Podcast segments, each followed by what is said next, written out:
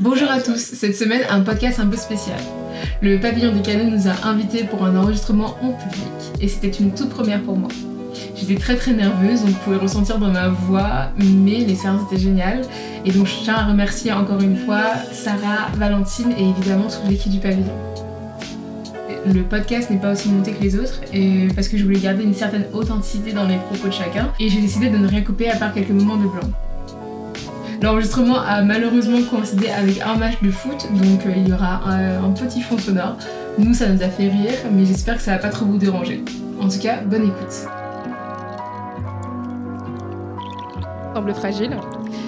Aujourd'hui, euh, euh, nous sommes reçus pour la première fois par le pavillon des canaux pour ce tout premier enregistrement en public. Donc merci beaucoup à eux.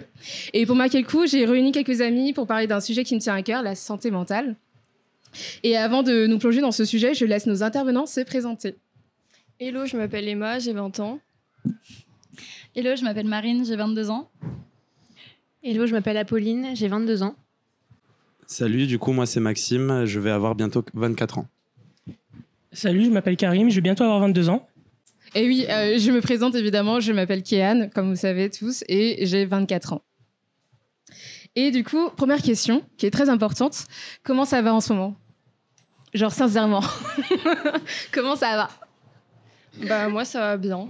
Bon, je ça sais va. pas trop quoi dire d'autre, mais genre, ça va bien. Ça va. Euh, tout va bien dans ma vie euh, personnellement. Bah euh, moi ça pourrait aller mieux. oui, non, j'allais dire ne mens pas Marine parce que. mais euh, ça va doucement mieux en vrai, ça va. D'accord. Doucement mais sûrement. Moi c'est pas la grande forme, hein, mais j'essaye de, de, maintenir le cap, mais voilà, on passe, euh, on passe la fin de la fin de l'année, la fin du master et on verra euh, pendant les vacances. Alors pour ma part, en, en apparence ça va bien, mais euh, beaucoup d'anxiété. Euh, J'aimerais juste dire on est là, mais on va être un peu plus précis et ça va, on va dire. Mais on est là, on est là, on tient. Vaille que. Alors, et du coup, on a un petit public aujourd'hui. Comment allez-vous? Ça va, ça va. Ça, ça va. Vous pouvez le dire. Ça va pas. Allez-y. tous ensemble. Et donc aujourd'hui, on va parler principalement des Gen Z, puisque bah, aujourd'hui, tout le monde est Gen Z dans, dans l'assemblée. Il n'y a pas de, il y a pas de milléniaux, je crois. Non, il n'y a pas de, il y a pas de vieux, on va dire. il y a aucun... Non, évidemment, on ne néglige pas les vieux entre guillemets, mais évidemment aujourd'hui, on parle vraiment que des Gen Z, donc on va dire des personnes qui sont après 1997. Et euh, du coup, pour commencer euh, sur ce sujet-là, selon une étude, euh, les troubles anxieux et dépressifs ont augmenté de 25% durant la pandémie, et ça dans le monde entier. Donc à partir de 2020, c'était vraiment la débandade niveau santé mentale pour un peu tout le monde. Et pour commencer, comment le Covid vous a affecté dans votre vie personnelle? Est-ce que vous avez bien vécu le confinement ou pas du tout? Ou genre c'était vraiment horrible pour vous? Comment c'était? Bah, Moi personnellement, c'était pas ouf. Parce que, bah, je sais pas, genre, je suis quelqu'un, j'aime bien sortir, j'aime bien voir des gens. C'est un peu ça qui me donne de l'énergie. Et genre là, être toute seule, euh, confinée, euh, c'était pas ouf. Du coup, j'ai un, un, peu fait une euh, dépression. Mmh. Et ouais, c'était pas incroyable. bah, pour moi, paradoxalement, c'était le premier confinement, c'était, je crois, une des meilleures périodes de ma vie. Ça m'a forcé à rester chez moi et à me concentrer sur moi. Donc, j'ai beaucoup évolué. Je, je, suis très content. Et, et pourquoi? Pourquoi je suis très content et j'ai très évolué? Parce que bah, j'étais dans une spirale où je travaillais non-stop, je faisais voilà les projets, j'ai une dépression, tout simplement. Et en gros, je me forçais à bosser pour oublier ça. Et le fait que je sois concentré chez moi avec juste ma Switch, Animal Crossing et mon lit, bah, tôt ou tard, Animal Crossing, ça devient chiant. Donc il n'y a que moi et mon lit, il n'y a que moi et mes pensées. Donc j'ai réfléchi et ça, j'ai beaucoup évolué. Donc c'était en même temps une des meilleures périodes psychologiques pour moi, mais au final, socialement, c'était pas ouf. Mais au moins, j'ai évolué, je suis bien. D'accord. Bah, moi, j'allais dire à peu près la même chose. En fait, le premier confinement, je l'ai hyper bien vécu. J'étais chez Mhm. mes parents, on avait un jardin et tout. Je me suis mise dans le sport, plein de challenges et tout. Mais après, le deuxième, euh, waouh, il m'a un peu fracassé. Mhm. Euh, bah, déjà, je vais dans 13 mètres carrés à ce moment-là. En plus, j'ai eu une rupture amoureuse parce que j'étais en relation à distance et il m'a tège vraiment, genre, euh, la veille du second confinement. Donc, euh, une ambiance à se jeter du septième étage, trouble du comportement alimentaire et tout, c'était pas ouf. Mais franchement, aujourd'hui, ça va mieux. hein. Waouh. Et toi, Pauline? Euh, moi, ça allait. euh, J'étais un peu dans une bulle et Mhm. ça a un peu cassé avec mon quotidien où juste avant, j'étais vraiment tombée dans de l'anxiété assez profonde. Mhm. Et donc, j'affrontais ça toute seule. Euh, Enfin, j'avais une thérapie à côté, donc ça allait mieux. Et le, le confinement, ça m'a complètement coupé de ça. Et quand je suis revenue à la réalité avec euh, les sorties, etc., ça m'a replongé là-dedans. Et depuis, euh, c'est un peu compliqué niveau anxiété euh, à gérer. Mhm. Donc, ça Ouais, peu. je partage euh, votre avis un peu à, à- à tous, dans le sens où moi, j'ai assez bien vécu le, le premier confinement, euh, parce que, enfin, le premier et le deuxième, parce qu'en soi, enfin, j'étais chez mes parents et j'ai souvent l'habitude d'être très souvent chez mes parents, et, euh, et ça me dérange pas plus que ça. Mais euh, et je suis, je suis quand même une personne très introvertie, donc j'aime bien être chez moi. donc j'étais très contente et je suis assez aussi euh, autodidacte. Donc franchement, les cours en ligne, c'était vraiment euh, un miracle pour moi. Mais c'est vrai que reprendre la vie sociale après a été très difficile, surtout que mes habitudes ont changé. Enfin, je me suis rendu compte qu'il y a des trucs que j'aimais plus trop. Donc, par exemple, j'aime bien boire, mais j'aime plus trop boire à excès. J'aime plus trop aller en boîte. Enfin, j'aime bien, mais voilà, quoi, c'est plus trop mon truc. Et euh, c'est dur de. euh, bah, ça a créé des distances entre, avec certains amis, évidemment, qui sont toujours dans ce lifestyle, qui étaient là en mode j'attends que ça de repartir en boîte. Et moi, j'étais là en mode oh, je sais pas. Je suis pas sûre, tu vois. Et, euh, et du coup, c'est vrai que ça a créé des distances avec certains amis et, et de, de faire le pont entre ben, ce que la canne que j'étais avant et la canne que je suis maintenant, c'est un peu euh, compliqué de- certaines fois. Et du coup, qu'est-ce que, euh, enfin, est-ce que c'était dur de reprendre une vie comme avant pour vous? Enfin, comme tu disais, Apolline, c'était un peu dur de gérer l'anxiété. Euh, comment c'était pour vous, genre en général? Alors, pour ma part, j'ai réalisé que je faisais beaucoup d'anxiété sociale et le retour à la réalité m'a m'a rappelé qu'en fait, euh, la moitié de mes souffrances étaient liées euh, à ma connexion avec les autres. Donc, euh, ça a été très dur de ressortir et de, de kiffer avec les gens parce qu'en final, je kiffais pas tant que ça, même si j'avais ce besoin. c'était inhérent à ma personne, quoi. J'avais besoin de sortir le vendredi, samedi et de voir du monde et picoler beaucoup. Effectivement, sur les excès, j'en ai beaucoup moins, même si ça m'arrive encore d'en avoir. Mais non, ça a été étonnamment révélateur que j'étais très mal, mais en société, et que je pouvais être euh, bien avec moi-même ou juste avec mon copain euh, enfermé. Et euh, donc, euh, ouais, non, ça m'a fait énormément grandir étonnamment. Et, et voilà, le retour à la réalité, il, a été dur, très dur. Moi, c'est à peu près pareil. C'est le retour à la réalité. Je, savais que mes, mes problèmes d'anxiété étaient liés à l'extérieur aussi, donc je savais qu'il fallait que je les affronte. Au début, ça allait parce que, enfin, moi, je, je suis pas une grosse fêtarde, je sors pas énormément. Enfin, voilà.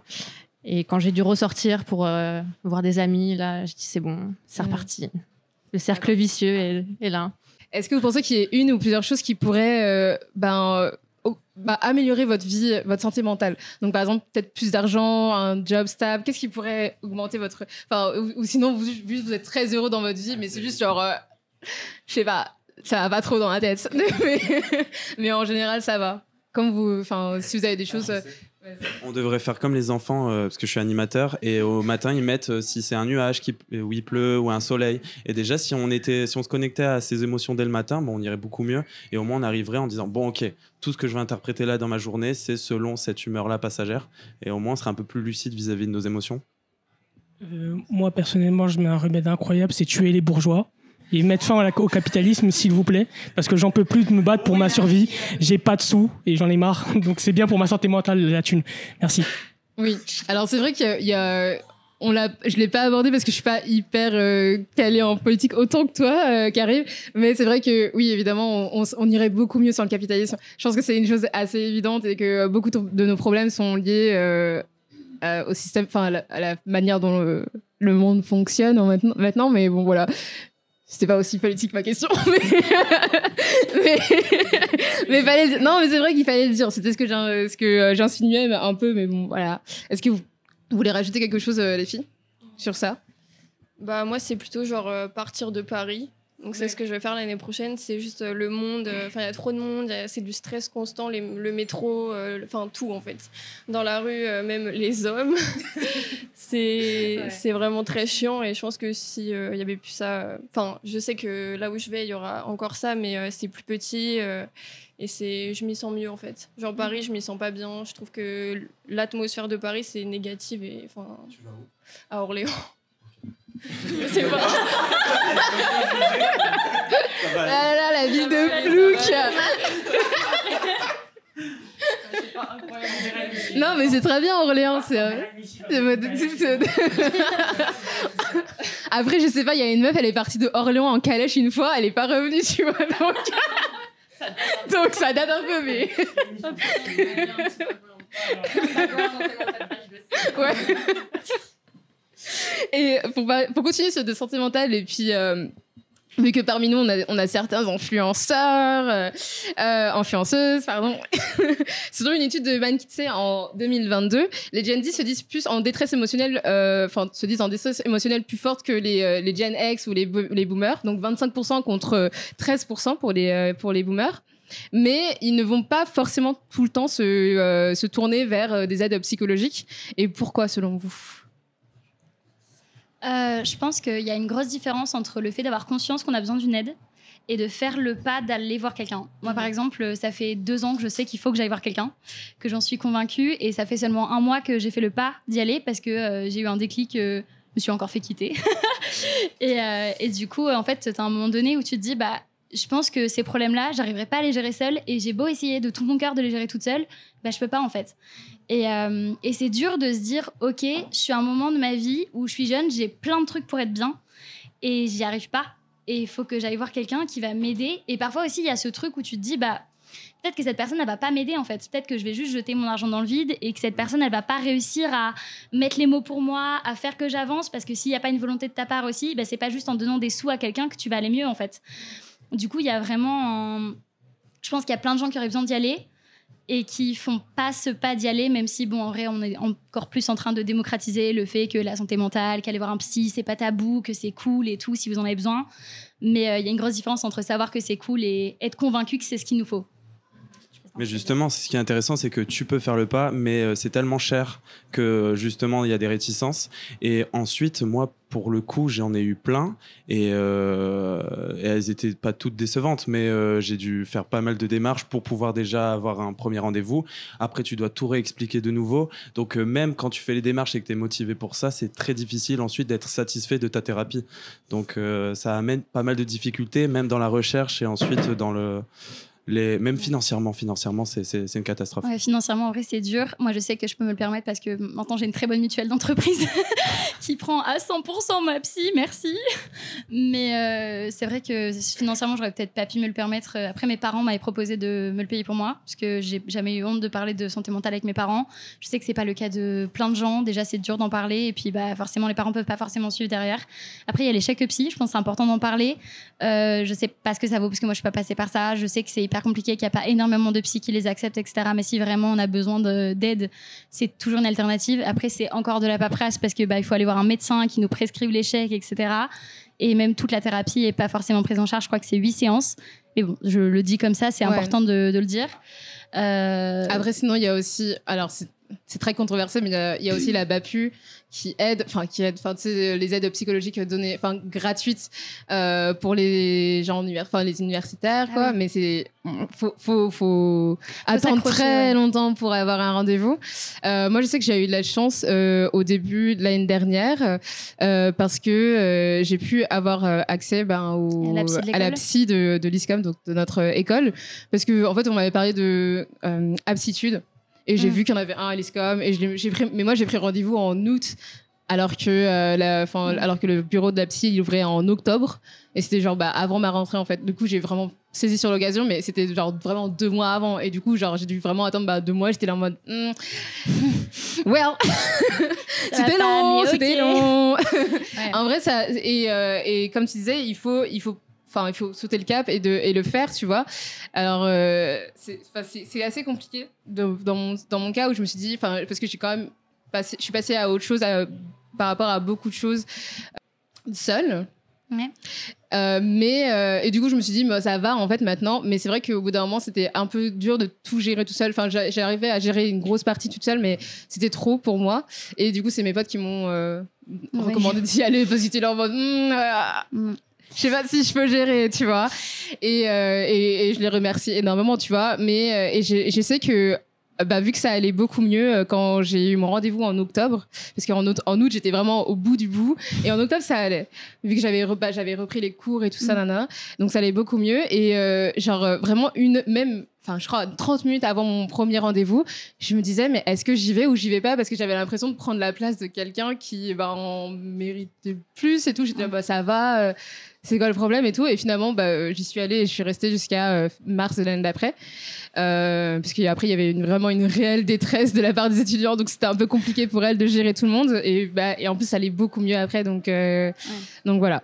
Mais c'est vrai que c'est compliqué d'avoir un rendez-vous gratuitement. Mais du coup j'ai eu quand même eu genre euh, bien 7 mois de thérapie gratuite. Voilà. Après, il y a un truc sur lequel j'ai pas rebondi, c'est qu'il a très bien dit que parfois juste le psy ne correspond pas. Donc c'est Ouais. très bien qu'il soit gratuit, mais si ça ne correspond pas, enfin moi, je- Ouais, oui c'est sûr. Moi, j'ai préféré payer pour aller voir une madame avec laquelle je sentais qu'il y avait un feeling et qu'elle pourrait vraiment m'aider que de me dire bah, je prends euh, le psy gratuit qui passe par là et qui potentiellement, bah, je vais peut-être passer 5 heures de ma vie à lui expliquer ce qui va pas et qui va me faire culpabiliser parce que j'avais une très mauvaise expérience des psys quand je suis allée en voir une il y a 10 ans.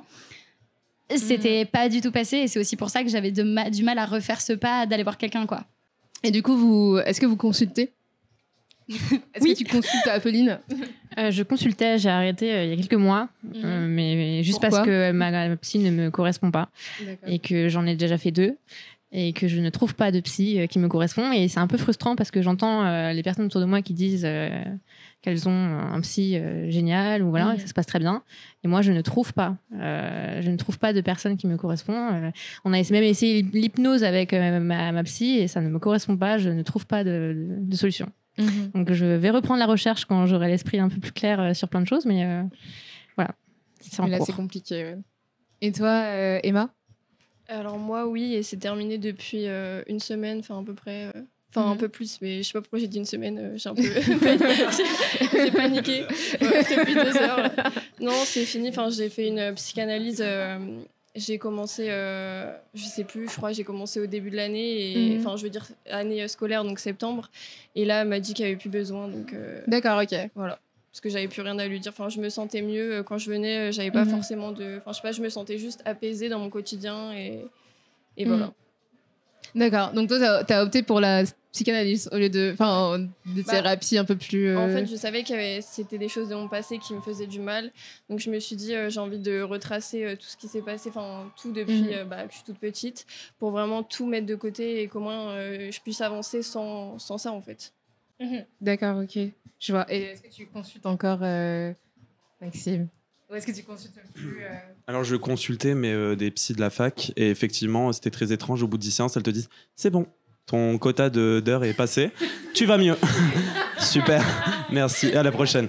Et, euh, et ce qui est dérangeant c'est que quand ça va pas tu en reprends une et tu dois tout raconter de zéro et tu repars dans le même processus et tu te dis ah il me reste 3 heures donc vite il faut que je cale certains trucs et après tu dis ah finalement ouais je vais mieux je vais mieux merci beaucoup. Mais non pas du tout.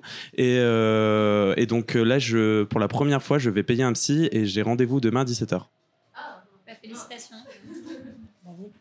Euh, moi, par rapport au psychologue, alors c'est compliqué. J'en suis depuis que j'ai 6-7 ans, si je me trompe pas. J'en ai fait 8 dans ma vie. J'ai arrêté parce que ça répète beaucoup en fait. C'est un peu chiant à la fin. Et surtout que bon, il faut trouver un psychologue qui soit spécialisé euh, dans les troubles personne, enfin des troubles d'attention. Dans, bah, j'étais jeune donc on- j'étais précoce, donc il faut con- considérer ça. Après, il y a l'identité queer, le fait que tu es racisé, le fait que dans ton sang il y a des produits chimiques qu'on t'a envoyés parce que c'était un moment de guerre dans ton pays d'origine il y a personne qui est prêt pour ça, d'accord Euh, C'est pour ça que je suis de, je sais pas en fait, je, je ne sais pas quoi faire, quoi dire, donc j'ai arrêté de voir un psy parce que j'en ai marre. Euh, mais si un jour vous trouvez un psychologue qui est intelligent comme ça, déjà filez-lui un prix Nobel et après appelez-moi, j'en ai besoin. Et pour revenir un peu plus sur, euh, sur les réseaux sociaux, puisque c'était la thématique que je cherchais- à, à amener dessus, c'est quoi votre rapport avec le digital? Enfin, est-ce que vous êtes actif sur les réseaux sociaux et depuis quand à peu près? Et euh, sur quel réseau social euh, en particulier? Alors du coup, moi je, commence. Moi je suis active sur, active sur euh, Instagram et sur Twitter. Et depuis, je crois, Instagram depuis 2017 et Twitter un peu plus tôt. Voilà, c'est tout. Et je suis sur Tum- Tumblr aussi. Voilà, ça explique beaucoup de choses dans ma vie. Euh, bah moi, du coup, je suis sur Instagram, TikTok, Twitter et je crois que c'est tout. Euh, je poste énormément de contenu sur Instagram, des stories et tout, euh, même si euh, j'aime pas trop ce côté euh, de moi. Enfin, je trouve que les réseaux sociaux, c'est un peu. Enfin, c'est cool pour découvrir. Moi, j'aime bien pour découvrir du contenu, des gens, des artistes. Mais pour. Enfin, je trouve que c'est un peu. je sais pas, une. une fausse représentation de nous. Enfin, ça dépend comment, comment on l'utilise, mais ça peut être très vite toxique, je trouve. Voilà. Bah, moi, du coup, je suis active sur pas mal de réseaux sociaux en vrai. Sur Instagram euh, principalement. Je fais des vidéos YouTube aussi. Euh, donc, c'est un réseau social finalement. Euh, sur TikTok aussi. Beaucoup sur Snapchat, énormément. c'est encore un réseau social que, oui, des gens de mon âge reste en 2000. utilisent. Juste pour envoyer les conversations avec les potes tous les jours. Les liens sociaux, ça, ça se forge via Snapchat parfois. Mais ouais, j'ai un rapport aux réseaux sociaux un petit peu. Euh, ambivalent dans le sens où bah, j'en retire énormément de positif. Parce que euh, bah, y a des gens qui me suivent qui sont hyper bienveillants et qui sont trop gentils et ça me fait beaucoup de bien. Euh, mais en même temps, je suis complètement addict à ça. J'y passe un temps phénoménal euh, dans mes journées, dans mes semaines, du temps qui s'en va, que je reverrai jamais et qui est pas productif. Et, et je me mets une pression à me dire, mais en fait, euh, tout ce temps où tu fais rien, tu pourrais faire tellement de choses et j'ai envie de faire tellement de choses, mais je suis juste bloquée sur mon téléphone et c'est à cause des putains d'algorithmes. Pardon, ça, ça peut-être censuré le mot. euh, c'est des, des algorithmes pas ouf qui euh, nous emprisonnent l'attention et qui y arrivent très très bien malheureusement. Euh, moi, je suis active sur Instagram, Twitter, TikTok, Snapchat. Je suis addict aux réseaux sociaux. Je passe euh, trop de temps dessus. Non, mais en fait, ça me désole parce que je sais que je suis euh, accro et j'aimerais m'en détacher. J'y arrive pas. J'ai des tonnes de bouquins que j'arrive pas à lire. Et, euh, mais en même temps, euh, je trouve sur les réseaux sociaux parfois un certain euh, réconfort dans la- au niveau de la santé mentale. Je pense qu'on aura l'occasion d'en reparler. Mais euh, je trouve que nous, les, les Gen Z, on, on sait euh, faire de l'humour sur ce qui nous arrive et on sait en parler plus que les autres générations. Et euh, moi, voir des, des mèmes sur Twitter, des gens qui en parlent, qui font des vannes, des gens sur TikTok qui sont au bout de leur vie et qui font des vannes, moi, ça me rassure. Et ça me, ça me réconforte, ça me dit, OK, on peut en rigoler quand même, c'est cool. Et euh, il y a aussi des gens qui sont là pour nous aider sur les réseaux sociaux. Il y a des psychologues sur TikTok qui parlent. Bon, ce sera jamais une thérapie, mais euh, ça peut être une, euh, une perche, je pense. Moi, je suis uniquement dorénavant sur Instagram. Auparavant, j'utilisais beaucoup Twitter, mais c'est vrai que Instagram, moi, ça me tue plus la, la santé mentale qu'autre chose. Mais effectivement, je communique beaucoup avec des amis que je ne côtoie pas forcément tous les jours. Donc, c'est- agréable d'avoir ce type de lien. De liens sociaux. Après, euh, Twitter, euh, dans le militantisme, euh, auparavant, j'y étais beaucoup. Et ça, même si ça te démocratise beaucoup de sujets, ça t'ouvre sur plein de sujets dont toi, t'es pas forcément sensible, notamment sur la question racisée, je suis blanc, il y a plein de choses dont je sais pas, il y a beaucoup de vulgarisation intéressante. J'ai réalisé que malgré tout ça, c'est une violence que tu te prends tous les jours en pleine tête et pour aller bien dormir le soir ensuite après avoir bouffé autant d'infos. En plus, c'est plein d'infos, mais des infos coupées, donc il n'y a aucune, aucun approfondissement.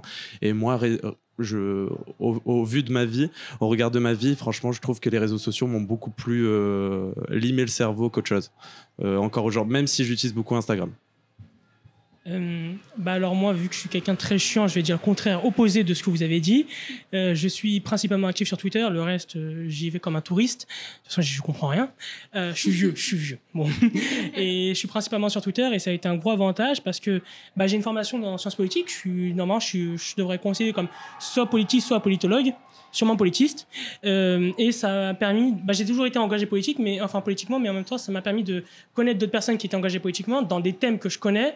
Ça m'a permis d'organiser, enfin de- d'entrer dans la lutte au final, parce que bon, bah, je suis anarcho-révolutionnaire, donc au final, rencontrer d'autres gens avec qui caillasser des gens, c'est intéressant.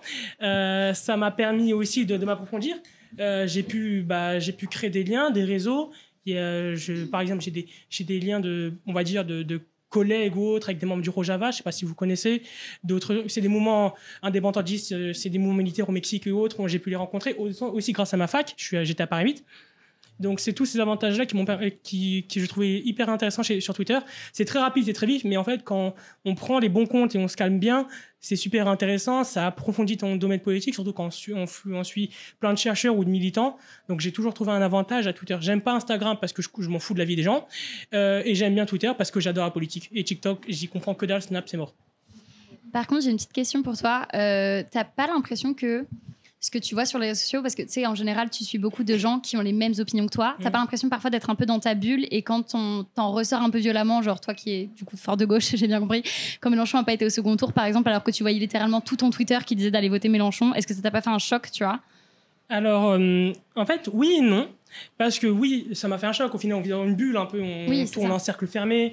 Euh, T'as l'impression que tout le monde est hyper engagé au niveau de la cause sociale, écologique Mm, mm. et tout le reste, c'est une dinguerie. Euh, on est 10% de la population, c'est dinguerie, mais c'est nul, mais bon.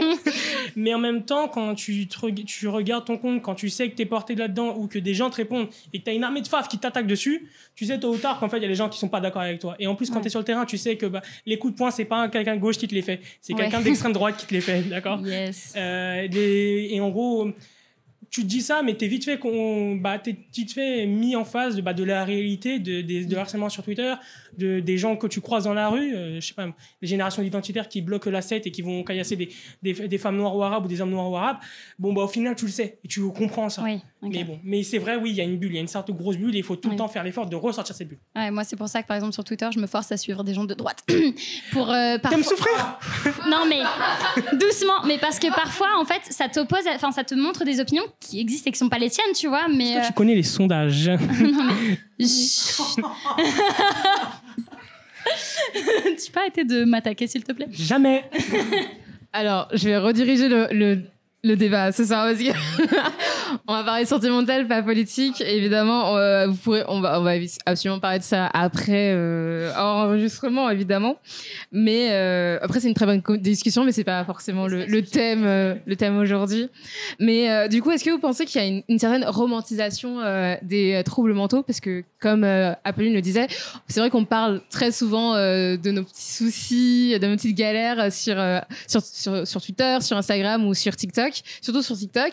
Et, euh, et c'est vrai qu'on en parle et que tout le temps, enfin, il y a une sorte de banalisation et on a l'impression que, euh, bah après, c'est évidemment les, les algorithmes, mais on a toujours l'impression que tout le monde est. euh, bah, tout le monde est tout le monde est anxieux, tout le monde a des troubles de l'attention, tout le monde euh, enfin tu as l'impression que tout le monde a de euh, l'ADHD si du coup les troubles de l'attention euh, sur, sur TikTok alors que c'est juste euh, bah, en fait euh, TikTok vous a défoncé le cerveau et du coup vous avez un taux d'attention de euh, moins d'une minute en fait. Mais c'est pas un trouble de l'attention c'est juste euh, on n'est plus habitué à avoir du contenu long tu vois.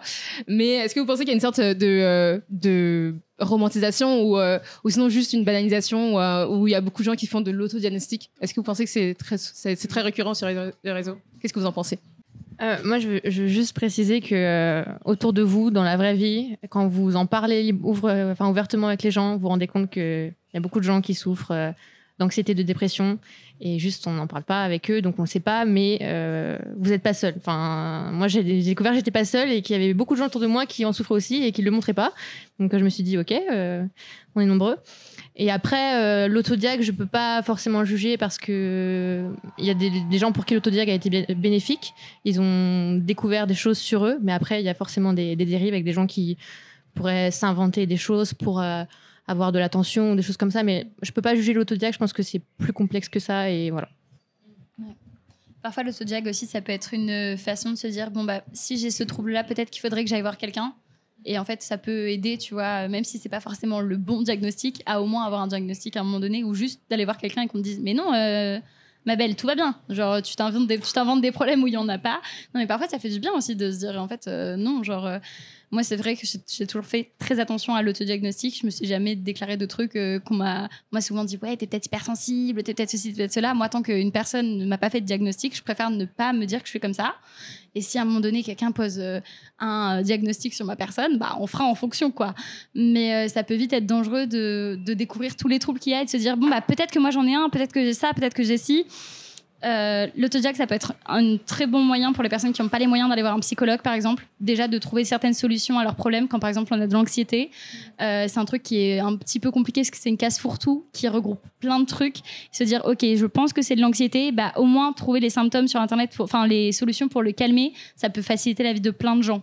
Outre le- l'autodiag, euh, la Ouais. romantisation, bah, elle, a été très, elle a été très forte. Je sais pas si tu te souviens, toi, sur Tumblr, dans les débuts des années 2010, l'anorexie qui était surnommée Anna et tout le reste, où il y avait les troubles qui étaient super, qui étaient vraiment, bah, limite, euh, c'était un- une esthétique et tout, tout le reste. C'était super dangereux. Et en même temps, j'avais l'impression que c'était un moyen que d'extérioriser le tout, mais c'était super, euh, c'était hyper, hyper bizarre. Ouais, voyeurisme, c'était bizarre. On était dans un entre-deux étrange où tu savais pas où aller ou quoi faire.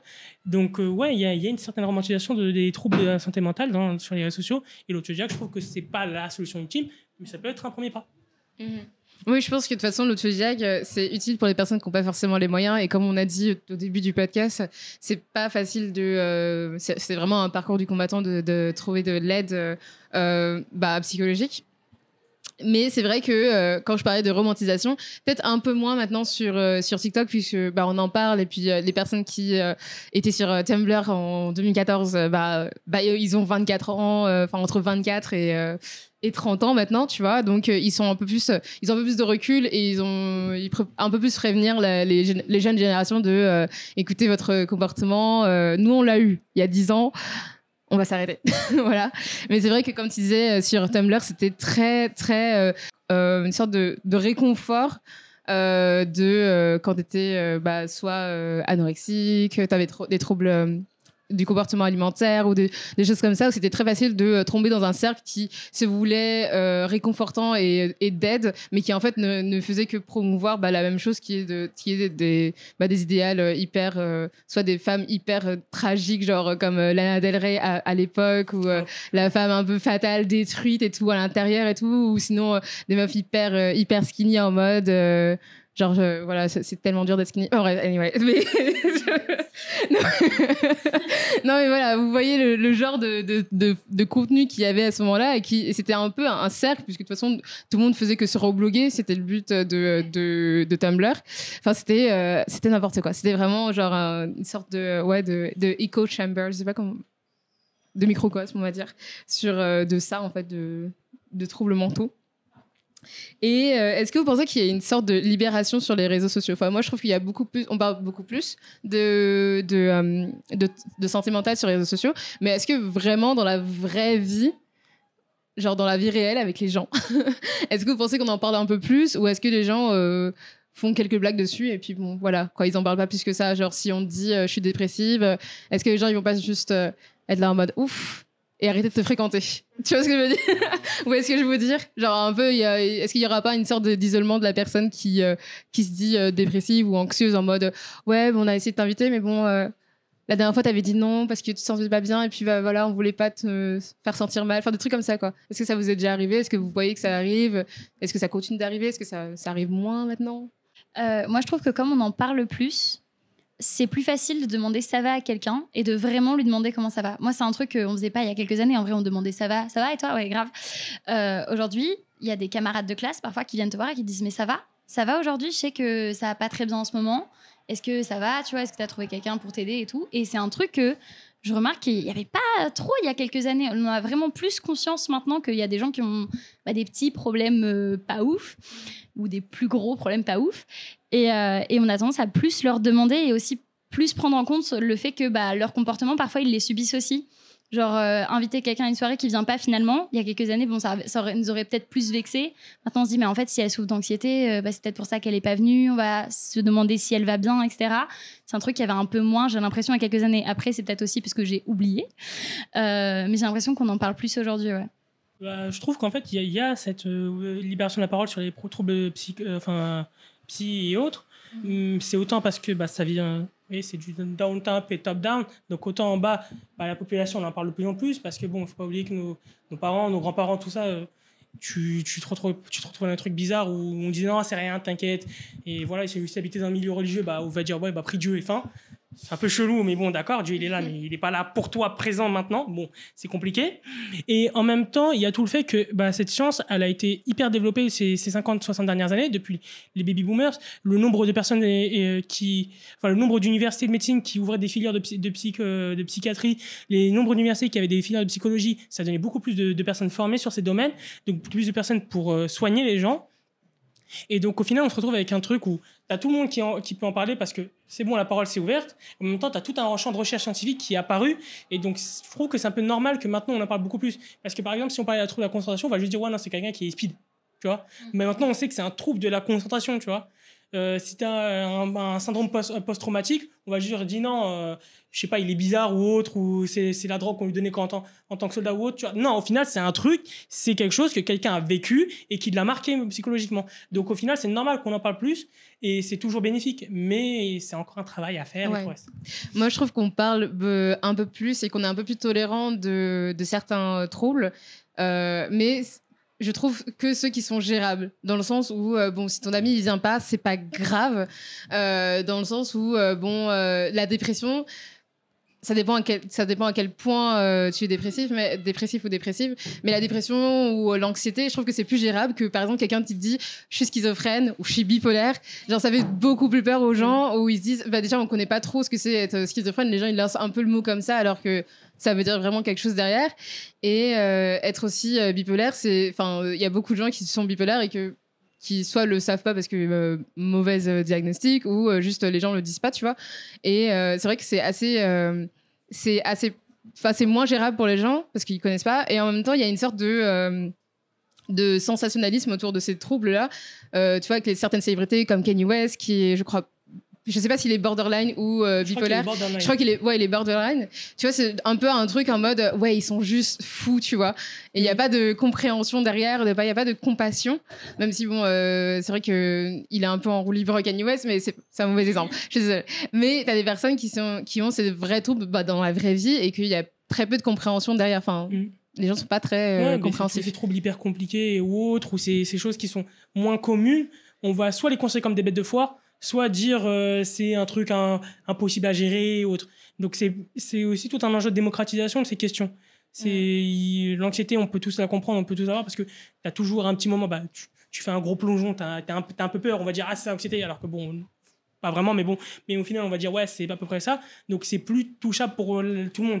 Mais des trucs comme bah euh, le trouble euh, borderline, les, la bipolarité ou autre, c'est très compliqué. Et il y a toujours ce mysticisme, cette chose, cette chose qui fait qu'en gros, on, on va dire ah c'est il est pas normal, il est fou, il est taré, il va loin, tu vois. Et genre on veut pas de lui, tu vois. Et en plus même aujourd'hui, on n'a pas de représentation. La dernière représentation que j'ai dû voir au cinéma d'un trouble de la de, de, de- de la multipersonnalité, c'était un film de Night Shyamalan. Le gars, il avait des super pouvoirs. C'est quoi cette connerie? Mais bon, ouais, mais c'est de la merde. Et en plus, c'est un vrai trouble. Mais on dit que c'est des super pouvoirs. C'est c'est de la folie, mais bon. Enfin, pas de la folie, truc. C'est de la folie, le fait comment on la présente. Non, non, c'est pas de la folie. ouais. Euh, c'est pas exactement pareil, mais ça, ça rejoint ce que tu disais. Je trouve que les gens ils sont conscients qu'il y a des troubles euh, chez certaines personnes, mais que. Enfin, je sais pas comment expliquer, mais moi par exemple, quand j'ai pas envie de faire quelque chose, je le fais pas. Et avant, je trouvais tout le temps des excuses. Je disais non, euh, j'ai pas envie parce que, euh, je sais pas, mon chat il va pas bien, enfin, une connerie. Et maintenant, je dis, bah, j'ai pas envie en fait. Juste parce que je le sens pas, que je suis trop anxieuse ou quoi. Et j'ai remarqué que les gens, ils sont choqués quand je dis, j'ai pas envie en fait leur dire euh, la vérité enfin j'ai pas envie. Ils font genre qu'ils sont ouverts. Mais il y en a beaucoup qui vont pas qui vont dire Mhm. ah t'es sérieuse tu veux pas nous voir enfin qui vont le prendre personnellement. Alors que c'est juste bah c'est pas contre les gens. Quand t'as pas envie de faire quelque chose faut pas se forcer. Et je trouve que les gens ils oublient beaucoup ça en fait. Je trouve Mhm. qu'on se force euh, à sortir à faire des choses.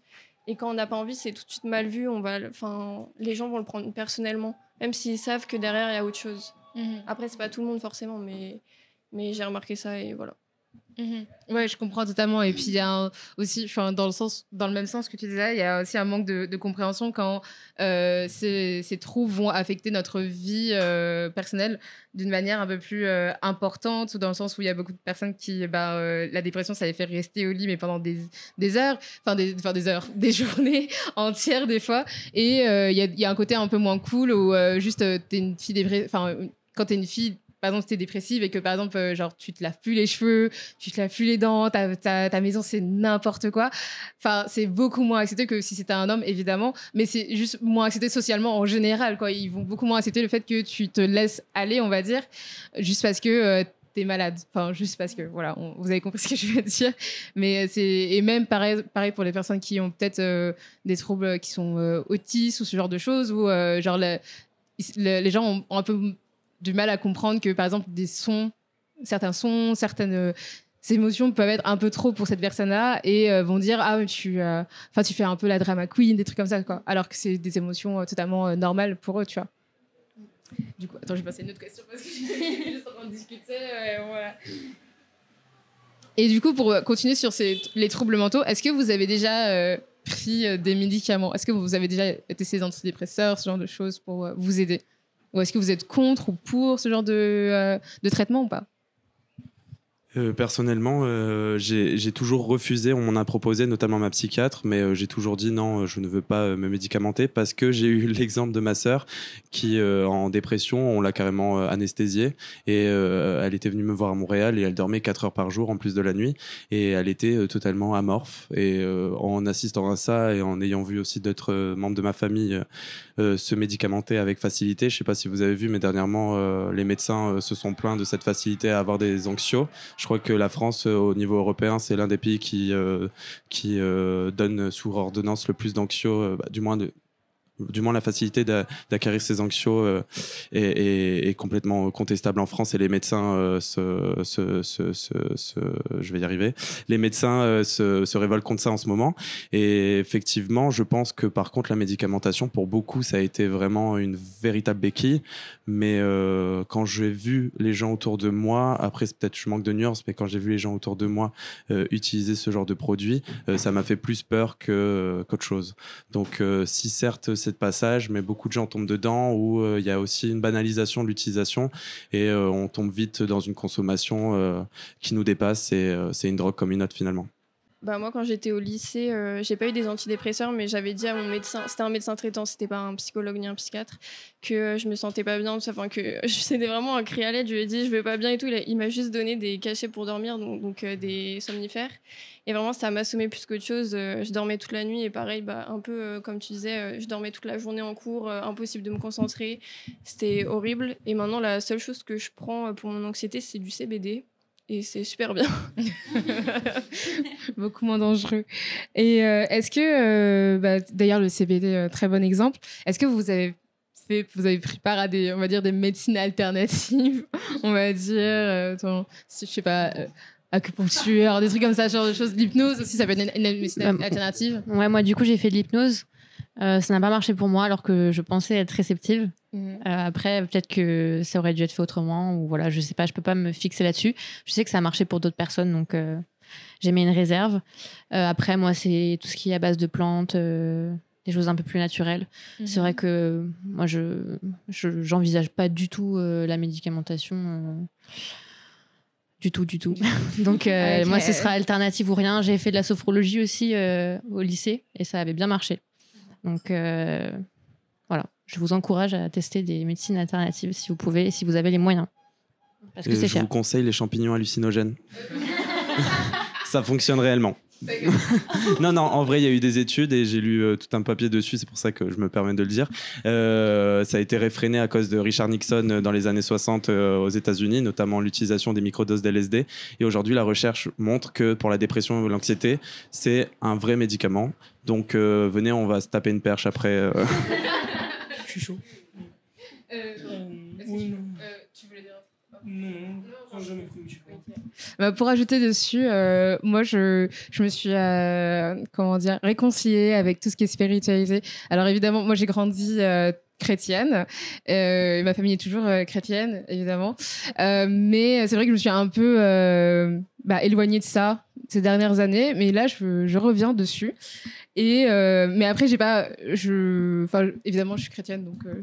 voilà. Mais euh, j'aime bien euh, lire quelques passages du, bah, du Coran ou de la Torah quand, je tombe dessus, évidemment. Et, euh, après, je suis très, enfin, vous me connaissez, je suis très spirituelle, je suis très dans très tout ce qui est tarot, astrologie, tout ça, tout ça, j'adore. Après, évidemment, c'est pas, ça me guérit pas, hein, évidemment.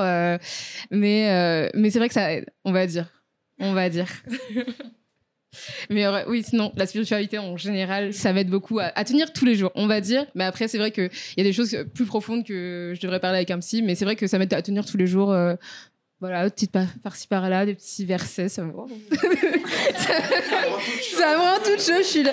Non, mais c'est vrai, non, mais c'est vrai qu'on rigole, mais c'est vrai que genre lire un petit verset, te dire, bah, non, mais c'est intéressant. C'est en fait, ça m'aide à, c'est une sorte de méditation parce que moi, j'arrive vraiment pas à méditer, genre à ne faire le vide dans ma tête, c'est impossible. Je suis une personne qui pense trop.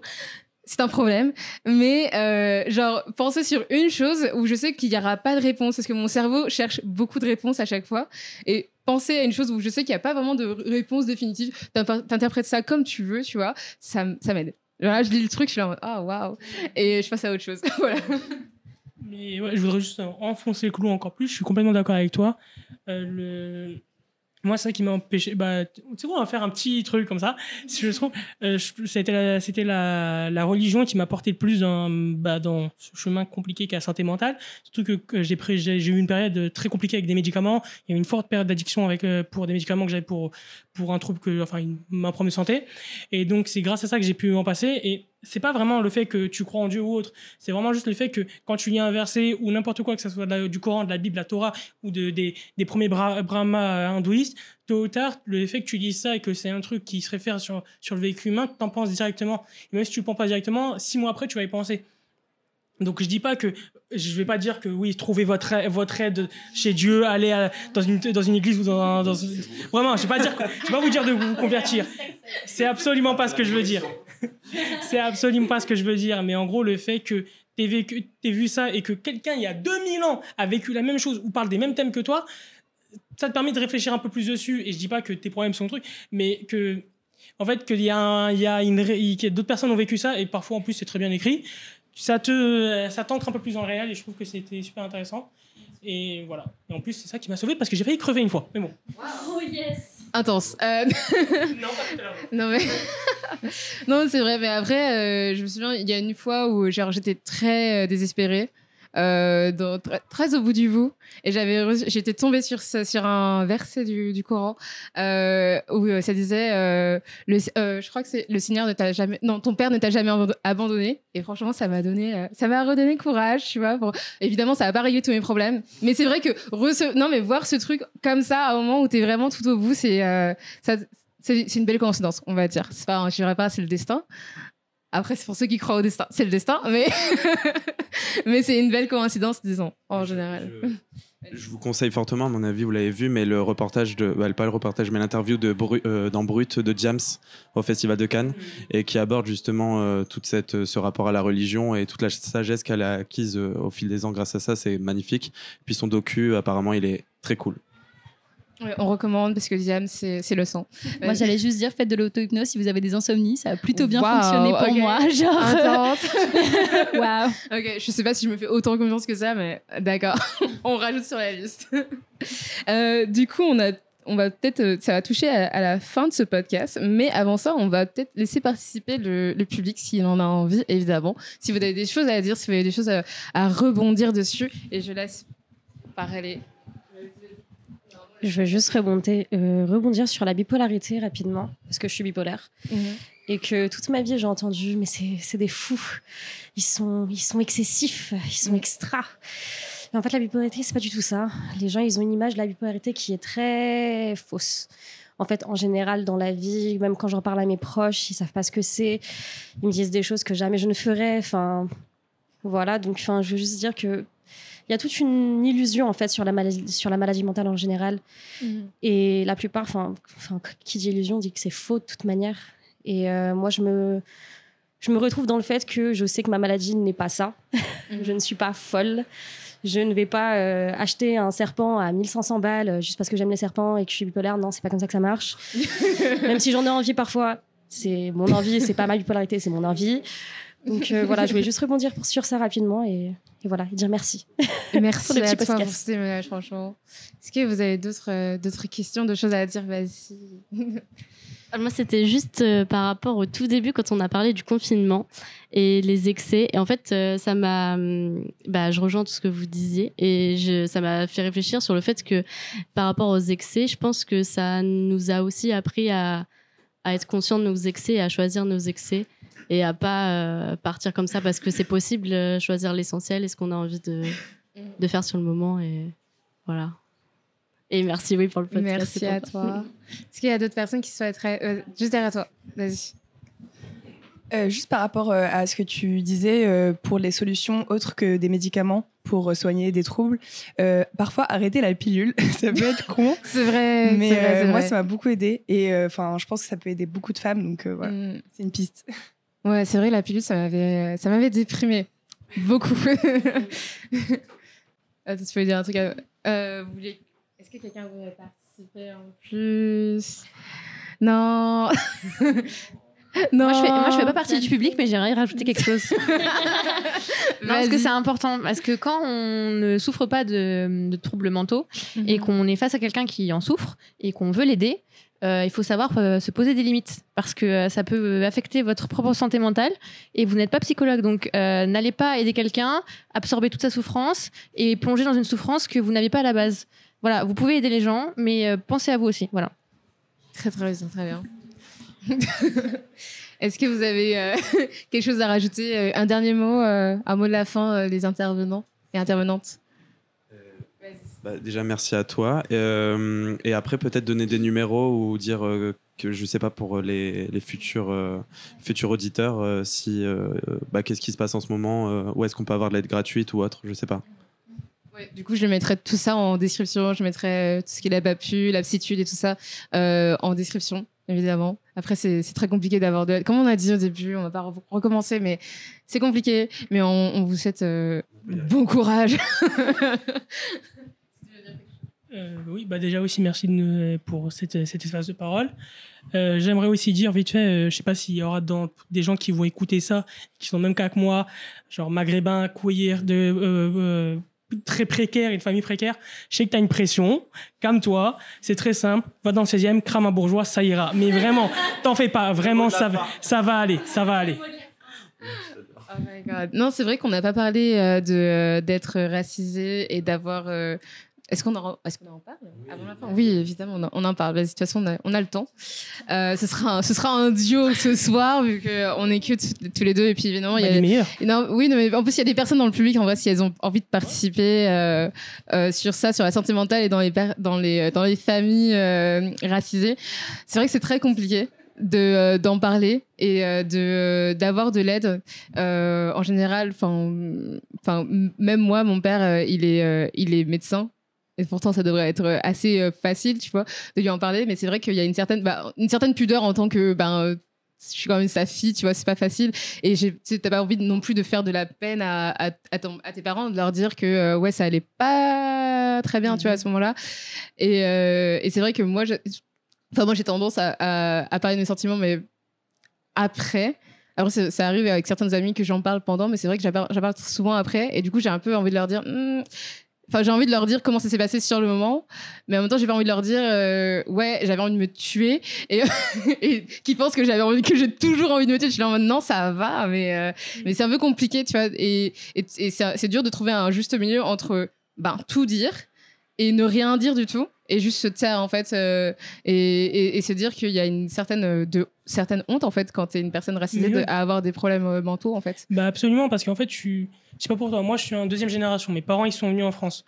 Quand tu dis que tes parents ils sont venus d'un nouveau pays, ils ont traversé la Méditerranée, ils sont battus bec et ongle pour avoir le niveau de vie qu'ils ont. Ma mère a, a rempli des boîtes pour des marques de luxe, c'est pas son rêve d'enfant, d'accord Euh, Mais bon, et tu te dis, ils ont fait tout ça et tu, viens, tu vas leur dire un jour le matin, bonjour papa, bonjour maman, j'ai envie de mourir, votre vie, la vie que vous m'avez donnée a plus la merde, merci pour vos efforts, t'as pas envie, parce que t'as l'impression de les décevoir. Et alors que déjà non, parce que faut pas oublier que la, la santé mentale, c'est pas un truc qui est apparu il y a 60 ans, il y a 2000 ans, il y avait sûrement une, une de nos ancêtres qui arrivait, elle était en train de chialer sa mère au- entre deux montagnes de l'Atlas parce qu'elle était pas bien. Il faut pas se- je- et c'est normal, on, on a tous ces problèmes-là. Le problème, c'est que maintenant, il faut en parler, il faut arrêter d'avoir un peu honte dessus, parce que bah tôt ou tard, tu peux pas te taire tout, le temps. Tôt ou tard, tu peux pas te dire, oui, bah non, mais mes parents, ils sont venus du Maroc pour ça. Je vais pas, je vais me taire et à mes 90 ans, je vais commencer à tout lâcher devant, devant mes petits-enfants sur mon lit de mort. Il faut qu'à un moment, bah, tu arrives et tu dises, oui, maman, papa, je vous aime et tout reste. Mais la vie étant la vie, il y a un moment où truc. Tu vois, et c'était galère, j'ai eu ça, j'ai eu ça. Je vous aime, vous avez fait tout ce que j'ai- vous avez pu pour moi. Mais euh, vous n'êtes pas Dieu, vous pouvez pas tout faire. Oui, c'est sûr. Et puis de toute façon, il y, a des y a des fois où, euh, où dans la vie, qu'on soit euh, noir ou enfin qu'on soit racisé ou euh, non racisé, euh, c'est vrai que la vie peut nous, enfin on peut avoir tout ce qu'on veut dans la vie. Il y a des fois où c'est pas, enfin c'est pas, pas que c'est pas suffisant, mais qu'il y a d'autres facteurs qui font que euh, on reste quand même déprimé, quoi. Tu vois ce que je veux dire? Et, c'est vrai que même si tes parents ils t'ont donné tout ce qu'ils pouvaient, des fois c'est Enfin, c'est juste pas assez pour surtout que ils ont grandi dans un pays où peut-être que oui, il y avait du racisme, mais quand même il y avait une certaine communauté. Et toi, t'arrives, tu fais partie d'une communauté, mais t'es plus forcément dans cette communauté parce que des fois t'arrives, enfin, tu peux arriver bah, à Saint-Denis et du coup t'as beaucoup de personnes qui sont arabes comme toi ou euh, maghrébines, pardon, excuse-moi, qui sont maghrébines comme toi ou qui sont, pardon, ou qui sont Dites de bien toi- maghrébin. pas Pardon. Les arabes, ils sont Euh, énormes. I know, sorry. qui sont maghrébines comme toi ou euh, d'origine africaine ou antillaise comme toi. Du coup, c'est plus facile. Mais par exemple, comme, comme si si t'es moi et t'arrives en 2004, tu passes du, euh, de Saint-Denis à euh, une- le trou du cul de- de- du 95 et que t'es la seule famille noire. C'est compliqué. Il y a d'autres tangentes qui, s'ajoutent au truc et que, euh, genre, je pense que mes parents, ils sont tous les deux euh, totalement euh, noirs. Enfin, ils, viennent de deux parents qui sont noirs aussi. Ils ont jamais, il y a- jamais un petit blanc qui est arrivé, il leur a dit, mais pourquoi t'es marron? Genre, ça leur est jamais arrivé. J'imagine c'est des choses que tu, tu- que t'es pas censé, que t'es pas censé, ben. Euh, être confronté à- avec quand quand t'es très très jeune. Et je pense que, que nos parents évidemment ils ont pas pensé à ça. Et puis évidemment quand tu quand tu vas quand tu déposes ton enfant à la maternelle tu penses pas au racisme tu vois, tu penses pas à la violence, mais ça existe quand même, tu vois.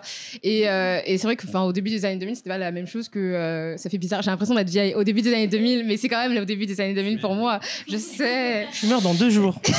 voilà, je tiens à dire tic-tac, hein, vraiment. Demain, j'ai 30 ans, c'est tout. Euh, mais mais, euh, c'est vrai que c'était pas la même. Et euh, maintenant, c'est un peu plus facile, évidemment, puisque tu as, beaucoup plus de familles. Enfin, euh, je sais que dès que je suis partie de, ma, ville pour aller à une autre ville, il y avait beaucoup plus de familles noires, tu vois. Mais c'est vrai que quand tu arrives, tu es la seule famille noire, c'est un peu compliqué à gérer. Et, euh, et c'est un peu dur sur ta santé mentale. Enfin, tu te rends pas compte quand tu as 6 ans, évidemment, mais quand tu repenses, genre quand t'as 24 ans, t'es dans ton lit, mais c'est pas normal ce qui s'est passé quand t'étais euh, petite et que genre c'est pas normal de traiter des enfants comme ça, quoi. Ouais, mais en fait, c'est le même paradigme qu'être queer racisé. Tu, vas, tu veux être dans un espace queer, il est gangréné par le racisme. Tu veux être dans un, espace avec que des membres de ta communauté ou des personnes racisées, il est gangréné par l'homophobie. Bah, c'est la même chose avec la santé mentale. Tu veux être proche de ta communauté, ta communauté, bah, elle est traumatisée par tel truc ou elle est pas enclin à parler de santé mentale. Tu veux t'en éloigner pour penser à ta santé mentale, tôt ou tard, tu tapes sur du racisme. C'est hyper compliqué de jouer dessus. Donc, il faut se trouver un entre-deux ou alors se donner sa place. faut que vous, vous- dans ta communauté, il y a un nombre et vous créez votre espace. Parce que s'il n'y a pas ça, bah, au final, bah, tu meurs et tu meurs solo. Et je, j'ai, je vais raconter une anecdote personnelle si ça ne te dérange pas. Vas-y. Euh, T'inquiète. euh, donc, je suis à Mazir. Donc, euh, à Mazir, si vous savez pas c'est quoi, c'est les autochtones du Maghreb. On était là avant les Arabes. Euh, oui, j'aimerais le dire, d'accord. Voilà, on était là avant. les- Je suis moitié arabe, d'accord. Me traitez pas truc. Mon père, il est arabe. Ma mère, elle est. Bref. Euh, ouais, j'ai vraiment dit caution. Mon père. est- Bref. C'est faux. Je-. Bref, excusez-moi. Mais bon, mais donc je suis à Mazir. Dans ma famille, il y a toujours eu l'idée de se dire que on est une société matriarcale. Ma mère m'a élevé dans une société matriarcale. C'est ma mère qui dirige, c'est moi qui. Généralement, dans ma famille, par exemple, au bled, la maison, c'est les hommes qui, nettoient, toi, c'est la femme, tout ce qu'elle a à faire. C'est le compte, genre compter les thunes qui rentrent et qui sortent. Ce qui, celui qui va travailler, c'est l'homme. Celui qui fait ménage, c'est l'homme. Celui qui va faire les champs, c'est l'homme. C'est quasiment tout le truc. Et en gros, on s'est retrouvé dans ce système-là. Il y a un paradigme qui, est dans l'extrême, c'est qu'il y a certaines femmes qui se mettent en- dans des communautés de villages très éloignées et tout reste pour être contre elles. C'est généralement les personnes, les femmes qui ont vécu des viols ou des crimes de guerre. Elles sont plus, généralement vieilles parce que les crimes de guerre au Maroc, bah, ils sont sont plus là depuis très longtemps. C'est fini, c'est fini cette période très difficile. Et tu te retrouves dans un truc comme ça où tu dis, mais attends, mais les anciens, ils ont fait ça avant. Pourquoi moi j'ai pas le droit de faire ça? Pourquoi j'ai pas le droit de penser à moi, de penser un peu à ma santé mentale ou autre, ou de juste de réfléchir à moi? Pourquoi j'ai plus le droit, j'ai perdu ce droit-là? Alors que tu vois tes ancêtres qui ont fait ça. Par exemple, si vous voulez un truc, genre, bon, ça a rien à voir, mais par exemple, la transphobie au Maghreb, elle est présente, elle est virulente. Comme quasiment, bah, même en Occident, elle est encore très présente en Occident. Il faut juste rappeler que dans le, dans le ancien, il y a le genre neutre et il y a l'identité neutre. Ça a disparu, ça. C'est dans plein de communautés dans le monde. Et tu te rends compte que bah, tu as perdu un truc qu'on que tu avais de base. Et comment tu fais maintenant pour les reprendre si tu veux rester dans ta communauté sans la bouleverser? Et tu la bouleverses, on va dire que bah, tu changes les choses, tu, tu te francises. Tu... Non, je veux changer les choses parce que ma communauté était. ah, je l'aime, je suis présent avec. Il y a des choses qui étaient mieux avant, il y a des choses qui étaient moins bien avant. J'aimerais que ça soit qu'on arrive sur un modèle parfait, mais bon, c'est utopique, mais du mieux possible. Ouais, non, je comprends totalement.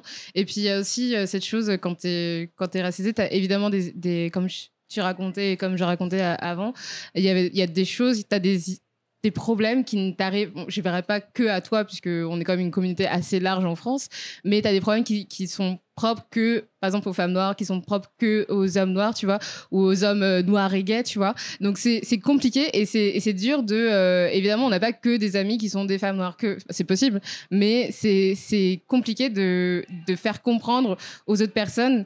euh, par exemple, si, si j'ai des amis blancs, c'est difficile de leur de leur dire, de leur faire comprendre certaines peines qui me qui moi me rongent profondément, tu vois, et, euh, et et de leur dire, écoute, c'est pas c'est pas ma faute. En fait, je peux pas gérer ça, ça me fait du mal, mais parce que genre je peux pas, euh, sur- surtout principalement parce que j'ai aucune main dessus. Tu vois, je peux aller chez le psy et ça, genre trouver des moyens pour travailler autour de ça, mais je peux pas l'enlever puisque ben, finalement c'est un système que j'ai pas, euh, qui existe sans moi et qui qui existe, bah, qui existait avant que je naisse et qui existera après ma mort malheureusement et que je peux rien faire pour euh, pour le pour le changer finalement. Puisque je suis juste une femme parmi euh, tant d'autres, tu vois. Et du coup, c'est compliqué de, de parler de ça. Et et en fait on, s'isole très facilement. Comme j'ai dit si tu viens si t'es comme moi tu viens d'une petite ville euh, de France et que oui tu as certaines amies noires mais pas énormément c'est très très isolant de, grandir en tant que jeune fille surtout quand t'es euh, quand t'es une adolescente. Genre tu sais pas à qui parler. Des fois tu sais pas comment parler de tes problèmes. Et en plus de ça genre quand on t'en parle on va avoir des trucs en mode non mais euh, c'est pas grave. Ou euh, genre non mais c'est dans ta tête. Ou genre ça ira mieux après. Enfin des, trucs un, peu bateaux. Et je pense que les gens n'ont pas ils, ils, font pas ça par avec des mauvaises intentions tu vois. Mais c'est juste dans leur tête c'est pas concevable que certaines choses t'arrivent particulièrement parce que t'es une personne racisée tu vois mais voilà, du coup, c'est ce que je voulais dire. Est-ce que vous voulez... Il y a des gens dans, dans le public qui veulent participer à cette conversation? On va... Juliette, vas-y. Moi, je voudrais revenir sur euh, les parents. Parce que quand j'ai dû parler à mes parents que j'avais des petits soucis, on va dire, c'était un peu en mode non, mais tu vas bien. Alors oui, là je vais bien, euh, je suis en bonne santé physique, mais il y a quand même des choses qui me touchent. Et en fait, c'est aussi leur façon de le prendre comme un échec qui nous ont pas été suffisamment là pour nous. Mais en fait, comme vous l'avez dit, enfin, il y a d'autres facteurs. Nos parents ils ont pu faire tout ce qu'ils pouvaient pour nous, mais en fait, c'est pas pour autant que j'avais reçu ce que j'avais besoin émotionnellement quoi. Et euh, du coup, c'est aussi compliqué d'en parler parce que tu veux pas les culpabiliser, de leur faire se enfin, mal se sentir pour quelque chose que t'as pas reçu, mais en même temps, t'as reçu enfin, il y avait un manque dans ta vie. Donc il y a aussi ce truc-là. Et puis, euh, enfin, bah, je, par exemple, je suis autiste et quand j'ai dit à mon père, il était en mode non, mais euh, toi, t'es pas autiste. Enfin, alors si, papa, en fait, euh, je suis autiste. Mais par exemple, bah, pour une, en tant que femme, euh, les troubles de l'autisme, en fait, c'est pas les mêmes symptômes que pour les hommes. Donc en fait, déjà, on n'en parle pas beaucoup et des fois très mal. Enfin, c'est les trucs hyper stéréotypés, genre euh, maniaque ou quoi que ce soit. Et en plus, pour les femmes, c'est différent. Du coup, bah. Et en tant que personne racisée, c'est encore, ça peut être encore différent parce que Ouais. bah, on va cacher certaines choses encore plus parce qu'on est racisé en plus d'être une femme. Donc, enfin, il y a plein de petits stigmates en fait euh, qui se rajoutent et donc voilà, enfin, c'est Mhm. pas facile. Mais euh, Ouais, c'est sûr. Voilà. Si tu peux. Quelqu'un veut rajouter quelque chose sur ça? Yes. Pauline. Euh, je partageais un petit peu mon expérience. euh, juste une petite anecdote. Euh, en fait, je suis métisse d'un père noir et d'une mère blanche. Et en fait, quand j'étais petite à l'école, j'ai grandi dans un environnement blanc, puisque la famille de mon père était en Afrique et même un peu partout en Suisse, etc. Et j'avais toujours les cheveux attachés à l'école, parce qu'une fois, on m'a dit que je ressemblais à un mouton avec mes cheveux euh, à moitié crépus, etc. Et en fait, ça m'a conditionné toute mon enfance et toute mon adolescence où j'avais toujours les cheveux attachés, j'avais toujours des tresses, des chillons, des couettes et j'osais pas du tout lâcher mes cheveux. Et c'est que à, vers 20 ans, en fait, que j'ai réalisé que non, j'avais une, euh, couleur de peau, une culture, euh, euh, une coiffure, enfin une texture de cheveux qui était propre à mon identité et que j'avais le droit en fait de la montrer. Et c'est à partir de ce moment-là où j'ai me suis ouvert en fait à tout ce qui est euh, autre culture enfin à la, la culture plus noire que j'ai euh, cherché à comprendre ce qui se passait. Et quand il y a eu euh, bah, le, le mouvement Black Lives Matter aux, aux États-Unis notamment euh, ça m'a vachement touchée et je me suis sentie concernée et peut-être un petit peu légitime, alors qu'avant, je me sentais pas légitime euh, de ces choses-là parce que euh, j'avais été élevée dans un, environnement plutôt blanc et pas forcément face à, ces choses-là. Donc c'est vrai que quand on est enfant, on est souvent soumis à, à des, enfin, on est peut-être racisé, euh, mais on s'en rend pas compte. Et c'est plus en grandissant, voilà, qu'on s'expose à d'autres personnes, on en discute, on, se cultive, que qu'on arrive à peut-être faire changer les choses, ou du moins changer sa vision et essayer de la faire changer autour de soi. Voilà. Et du coup, euh, ça, clôt- ça clôture un peu ce podcast parce qu'il a duré un peu plus longtemps que prévu. Et, euh, et je voulais remercier euh, Karine, Ma- Maxime, Emma, Marine et Apolline d'être venues aujourd'hui. Et évidemment à tout le public d'être venu aujourd'hui. Et merci beaucoup.